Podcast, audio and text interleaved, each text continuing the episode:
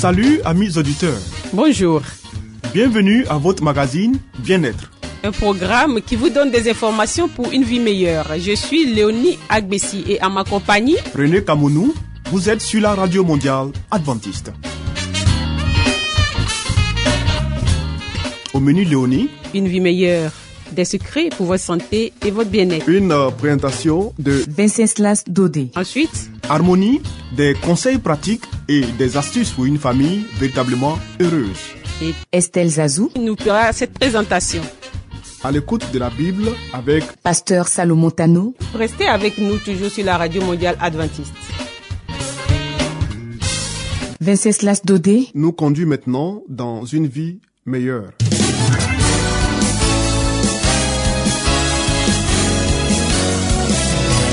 Et voici maintenant votre émission de santé pour une vie saine et heureuse.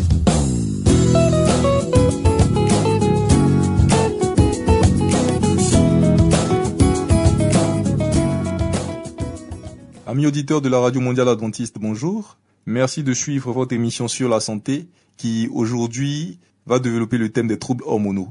Comment bien les gérer après 40 ans? Cycle perturbé, règles abondantes, seins douloureux. Passé la quarantaine, le corps commence à subir l'effet de modifications hormonales. Quelques changements permettent de traiter ce déséquilibre. Nombreuses sont les femmes de 40 ans à s'interroger sur les conséquences des variations hormonales qui s'annoncent. Les fluctuations d'ostrogène ou de progestérone ne laissent pas indifférentes. Le gynécologue et l'endocrinologue sont nos meilleurs interlocuteurs pour nous aider à les gérer.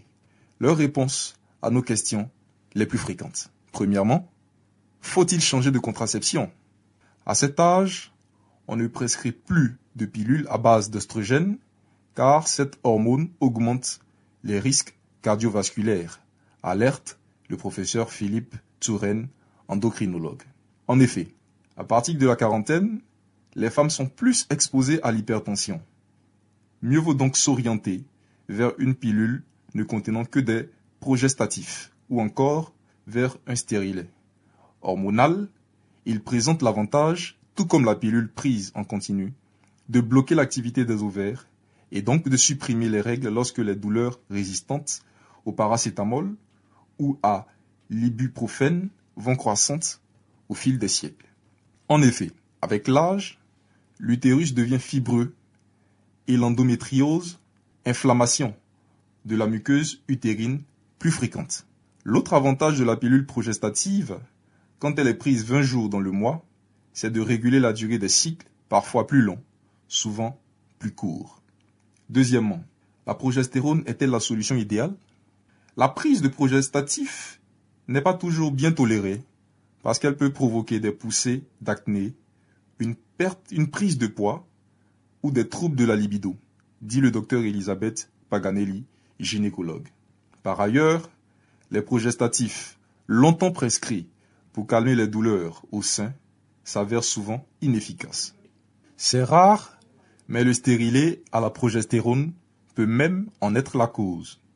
Enfin, la progestérone, quelle que soit sa forme, c'est-à-dire qu'elle soit pilule, qu'elle soit stérilée ou implant, est contre-indiquée en cas d'antécédent du cancer du sein. Cette contraception doit également être arrêtée en cas de plébite, d'embolie pulmonaire ou d'accident cardiovasculaire. Troisièmement, des saignements désormais plus importants. Est-ce normal?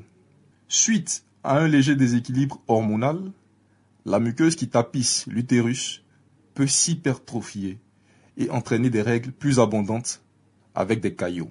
Mais il peut aussi s'agir d'un fibrome. C'est pourquoi, une fois vérifié que vous n'êtes pas enceinte, une échographie pelvienne est nécessaire afin de vérifier si ces saignements sont provoqués par un fibrome.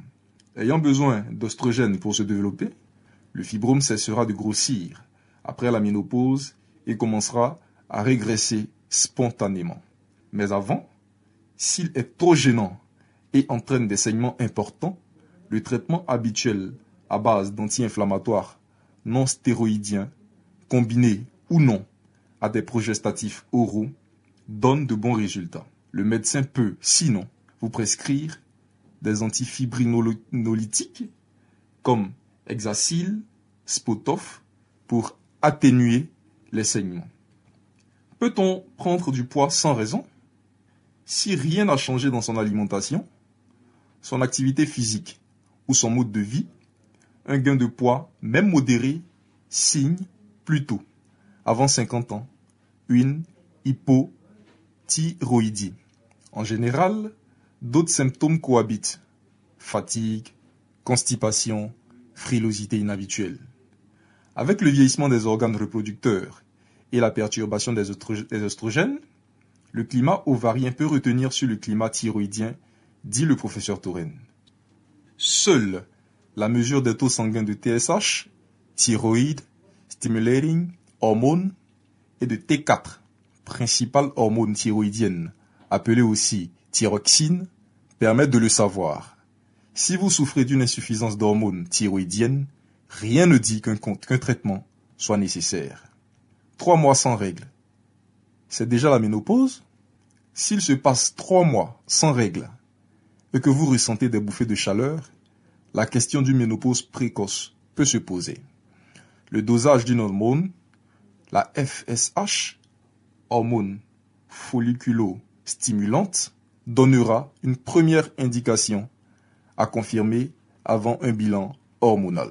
Si tel est le cas, le traitement consiste à prendre des oestrogènes jusqu'à la cinquantaine afin de réduire des risques d'ostéoporose. Une surveillance cardiovasculaire régulière est alors nécessaire. Quelle est la bonne surveillance médicale après 40 ans? Alors, après 40 ans, il faut continuer de voir son gynécologue chaque année. Une douleur persistante au sein ou au bas-ventre, ou encore des cycles perturbés, doivent amener à le consulter rapidement. L'examen gynécologique et la palpation des seins sont d'autant plus importants qu'à partir de cet âge, il y a plus de fibromes, d'endométriose et de mastose. En l'absence d'hypertension ou d'antécédents familiaux cardiovasculaires, le bilan sanguin a lieu tous les 5 ans. La mammographie de dépistage n'est recommandée qu'à partir de 50 ans, sauf si vous avez un haut risque génétique ou qu'une anomalie apparaît à la palpation des seins. C'est ici donc, amis auditeurs, que s'achève notre émission pour aujourd'hui. Rendez-vous demain pour un autre thème. Que Dieu nous bénisse. C'était Espace Santé, une vie meilleure avec Venceslas Dodé. Vous écoutez Radio Mondiale Adventiste, La Voix de l'Espérance, 08 BP 1751, Abidjan 08 Côte d'Ivoire.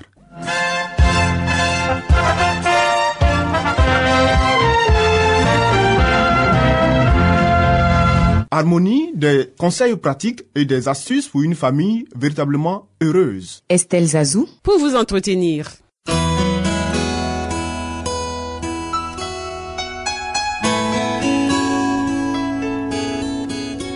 Pour une famille harmonieuse, pour un couple épanoui, pour une vie heureuse au foyer, voici l'émission de la famille.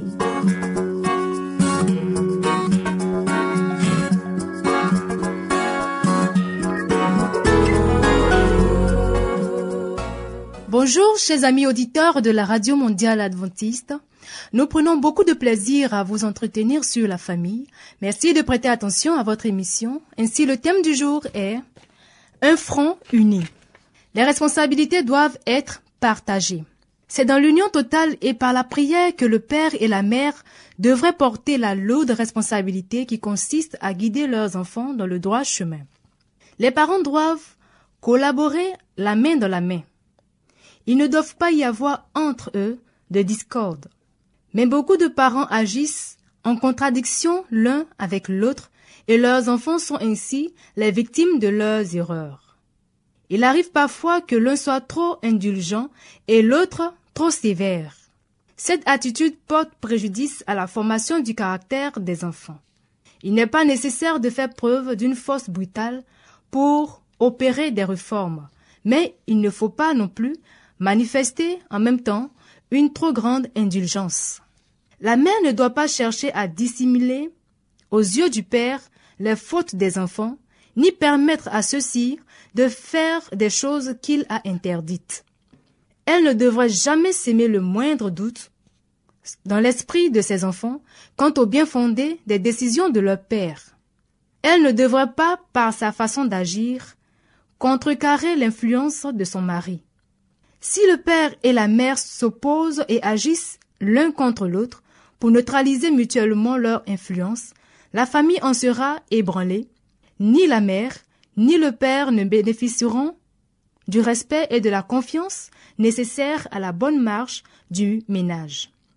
Les enfants ont vite fait de relever tout ce qui peut jeter le discrédit sur les principes et les règles de la vie familiale, et tout spécialement sur celles qui restreignent leur liberté. Le père et la mère devraient être unis pour éduquer leurs enfants. Chacun d'eux devrait porter sa part des responsabilités et reconnaissant devant Dieu l'obligation qui lui incombe d'élever ses enfants de manière à leur assurer, autant que faire se peut, une bonne santé physique et un caractère bien trempé. Comment on peut enseigner la duplicité? Il est des mères si faibles qu'elles tolèrent chez leurs enfants des fautes inadmissibles. Ils vont même jusqu'à les cacher aux pères de famille. En ce qui concerne la toilette ou d'autres choses, elles ne leur refusent rien, à condition que le père ne le sache pas, car il s'y opposerait. On apprend ainsi aux enfants à tromper. Ensuite, si le père vient à s'apercevoir de quelque chose, on s'excuse, mais on ne dit que la moitié de la vérité. C'est un manque de loyauté de la part de la mère. Elle oublie que son mari s'intéresse autant qu'elle aux enfants et qu'il ne devrait pas ignorer les erreurs et les défauts qu'il faut corriger chez eux dès leur jeune âge. Les enfants se rendent alors compte du désaccord de leurs parents et l'effet en est déplorable. Tout jeune, ils commencent à tromper et à dissimuler et ne pas dire les choses telles qu'elles sont, aussi bien à leur mère qu'à leur père. Ils prennent l'habitude d'exagérer, de mentir effrontément, sans grand trouble de conscience. Le mal a commencé le jour où la mère a usé de dissimulation à l'égard de son époux qui, tout autant qu'elle est, concernée par le caractère de ses enfants. Il aurait dû être consulté franchement et tenu parfaitement au courant. L'attitude opposée encourage les jeunes dans leur tendance au mensonge, à l'hypocrisie et à la malhonnêteté. Les parents chrétiens devraient toujours avoir comme principe d'être d'accord lorsqu'il s'agit de l'éducation de leurs enfants. Certains pêchent dans ce domaine, ils ne sont pas unis. C'est quelquefois la faute du père, mais plus souvent celle de la mère, qui gâte ses enfants et cède à tous leurs caprices. Le travail éloigne souvent le mari de la maison et c'est sa femme qui a la plus grande influence sur les enfants. Son exemple est prépondérant dans la formation de leur caractère. Les enfants troublés par le désaccord existant entre les parents. La famille doit être bien organisée. C'est ensemble que le père et la mère doivent réfléchir à leurs responsabilités et entreprendre leurs tâches en connaissance de cause. Il ne doit exister entre eux aucun désaccord. Que le père et la mère ne critiquent jamais leurs plans et décisions respectifs devant leurs enfants. Si la mère n'a pas encore acquis l'expérience voulue dans la connaissance de Dieu, elle devrait étudier les causes et les effets de la discipline qu'elle exerce afin de savoir si celle-ci n'est pas de nature à augmenter les difficultés que rencontre son mari dans l'œuvre qu'il accomplit pour le salut de leurs enfants. Est-ce que je suis les voies du Seigneur? Telle doit être la question primordiale. Si les parents ne sont pas d'accord, qu'ils discutent en l'absence de leurs enfants jusqu'à ce qu'ils aient trouvé un terrain d'entente. Trop souvent, les parents n'arrivent pas à s'entendre sur la conduite de la famille. Le père, qui est rarement avec ses enfants, et ignore leurs traits de caractère particuliers, et leur tempérament est dur sévère. Il ne sait pas se contrôler et administre les corrections sous le coup de la colère. L'enfant sait cela, et plutôt que de se soumettre, il se révolte contre la punition. Parfois, la mère ferme les yeux sur des fautes qu'en d'autres circonstances elle punira sévèrement. Les enfants ne savent jamais à quoi s'en tenir et sont tentés de calculer jusqu'où ils peuvent aller sans être punis. C'est ainsi que l'homme reprend des semences néfastes qui germeront et porteront du fruit. Si les parents sont unis dans cette œuvre d'éducation, l'enfant comprendra ce qu'on attend de lui.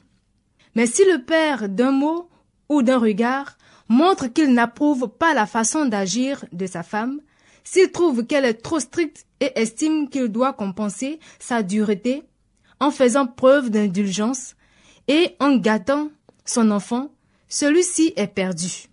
Il comprendra vite qu'il peut faire ce qui lui plaît. Les parents qui commettent cette faute envers leurs enfants seront responsables de la perte de leur âme. Les anges observent chaque famille avec un vif intérêt pour voir comment les enfants sont traités par leurs parents, leurs tuteurs ou leurs amis. Ils sont témoins de la mauvaise organisation qui règne dans une famille où le père et la mère sont en désaccord. Le regard de ces derniers, leurs paroles et le ton de leur voix, tout montre qu'ils ne sont pas unis dans l'éducation de leurs enfants. Le père critique la mère, si bien que les enfants finissent par mépriser la tendresse et l'amour qu'elle leur prodigue. La mère, elle, se croit tenue de témoigner beaucoup d'affection à ses enfants, de les gâter, de leur faire plaisir, parce qu'elle pense que le père est dur et impatient, et qu'elle doit contrebalancer la sévérité dont il fait preuve.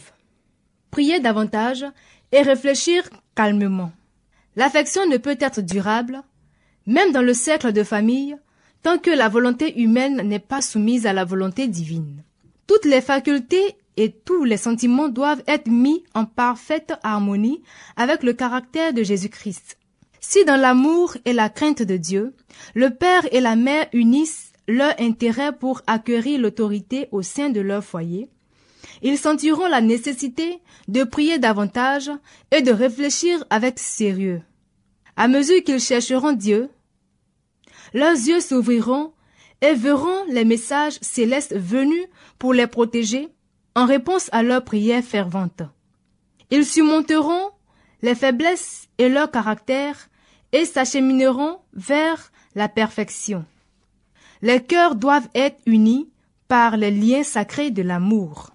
Parents, unissez vos cœurs par des liens d'intimité et de joie.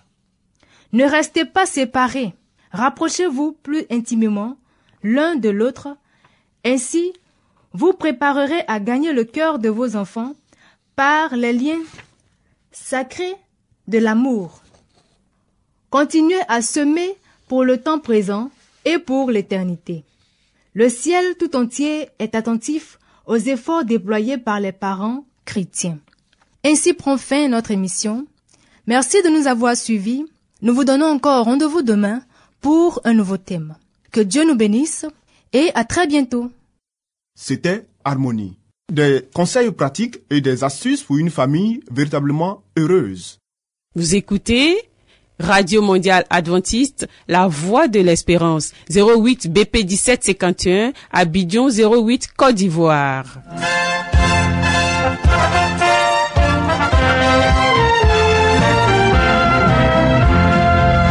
Mettons-nous à l'écoute de la Bible avec Pasteur Salomon Tano, Nous avons certainement lu plusieurs livres prestigieux traitant de problèmes divers. Mais avons-nous aussi lu la Bible, ce livre si vieux et pourtant si actuel? Ce livre si mystérieux pour certains, mais qui apporte des solutions à nos problèmes et nous révèle l'avenir? À travers cette série d'émissions, découvrons ce livre exceptionnel.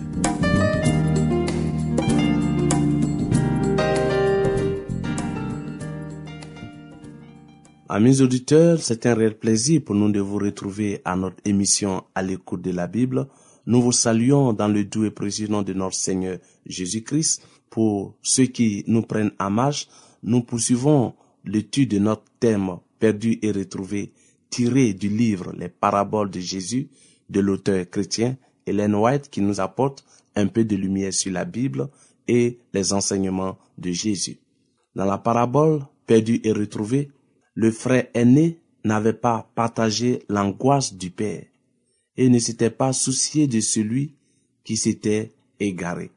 Il ne peut donc participer à la joie paternelle lors du retour du prodigue. Les réjouissances de cette fête ne trouvent aucun écho dans son cœur. La réponse du serviteur éveille en lui des sentiments de jalousie. Il refuse d'entrer pour souhaiter la bienvenue à son frère retrouvé. Et il considère comme une injure à sa personne la faveur dont celui-ci est l'objet. L'orgueil et la méchanceté du fils aîné se révèlent dès que son père essaie de le raisonner. Il invoque le fait qu'il a passé toute sa vie dans la demeure paternelle, sans récompense, et il met cette vie en contraste avec les avantages accordés à son frère cadet. Il fait ressortir que ses années de travail ont été celles d'un serviteur plutôt que celles d'un fils, alors qu'il aurait dû goûter la joie profonde de vivre près de son père. Il pensait uniquement au profit qu'il retirerait d'une vie rangée. Ces paroles prouvent que seule cette préoccupation l'a poussé à renoncer aux jouissances du péché. Maintenant, si son frère doit bénéficier des largesses paternelles, il s'estime lésé dans ses intérêts et il lui en veut d'être l'objet de cette faveur. Il montre clairement que s'il avait été à la place du Père, il n'aurait pas reçu l'enfant prodigue. Il ne le reconnaît pas même pour son frère, mais le désigne froidement comme ton fils.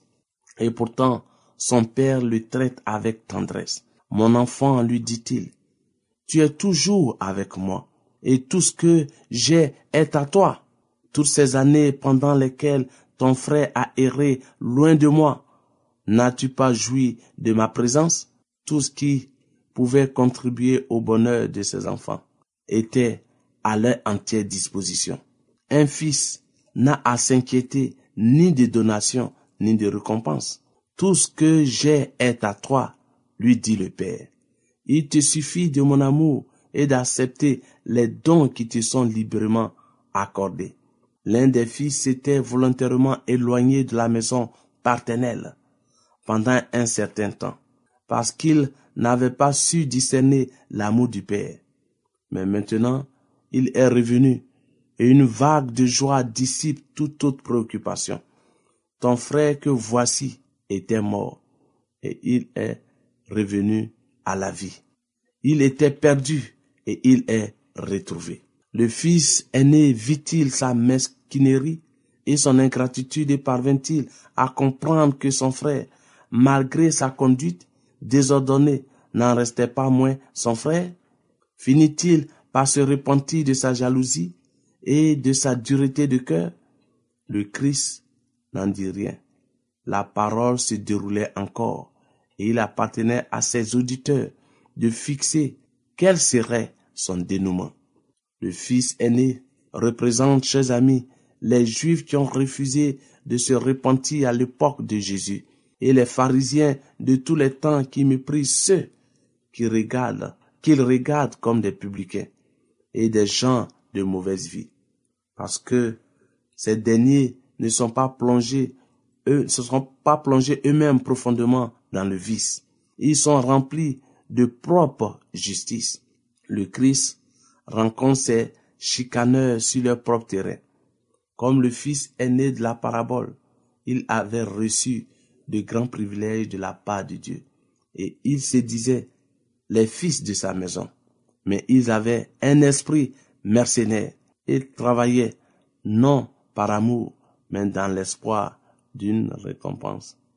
Chers amis, à leurs yeux, Dieu était un chef de corvée exigeant. Il se scandalisait parce que le Christ invitait les publicains et les gens de mauvaise vie à jouir librement des dons de la grâce. Ces dons que les rabbins espéraient mériter par leurs œuvres et leur mortification. Le retour du prodigue remplissait de joie le cœur du Père mais ne provoquait chez eux que de la jalousie. Dans la parabole, Les observations du Père et de son Fils aîné représentent les appels que la miséricorde céleste adressait aux pharisiens et aussi s'adresse à nous aujourd'hui. Tout ce que j'ai contre toi, non comme un salaire, mais comme un don, comme le Fils prodigue, vous ne pouvez le recevoir qu'à titre de faveur imméritée de l'amour du Père. Non seulement la propre justice engendre une fausse conception de Dieu, mais elle rend le cœur dur et l'esprit critique à l'égard des autres. Égoïste et jaloux, le fils aîné observait son frère et se tenait prêt à décrier ses actions et à l'accuser à la première occasion. Il observait chacune de ses fautes et jugeait sévèrement l'erreur la plus légère. C'est ainsi qu'il cherchait à justifier son esprit implacable. Nombreux sont aujourd'hui ceux qui suivent son exemple, alors qu'une âme est pour la première fois aux prises avec de nombreuses tentations, ils sont là, obstinés, inflexibles, se plaignant et accusant. Ils se disent enfants de Dieu, mais sont animés par l'esprit de Satan.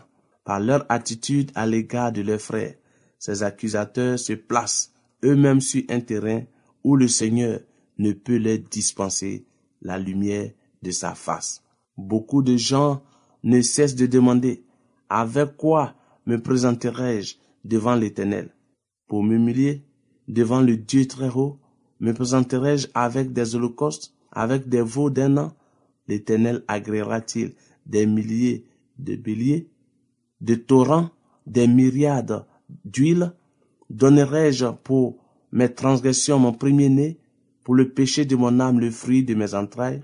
La réponse, chers amis, est la suivante. On t'a fait connaître, ô homme, ce qui est bien. Et ce que l'Éternel demande de toi, c'est que tu pratiques la justice, que tu aimes la miséricorde et que tu marches humblement avec ton Dieu. Amis auditeurs, nous avons eu un réel plaisir à passer ce moment d'étude du thème perdu et retrouvé avec vous. Que la grâce de Dieu nous accompagne. Au revoir et à très bientôt.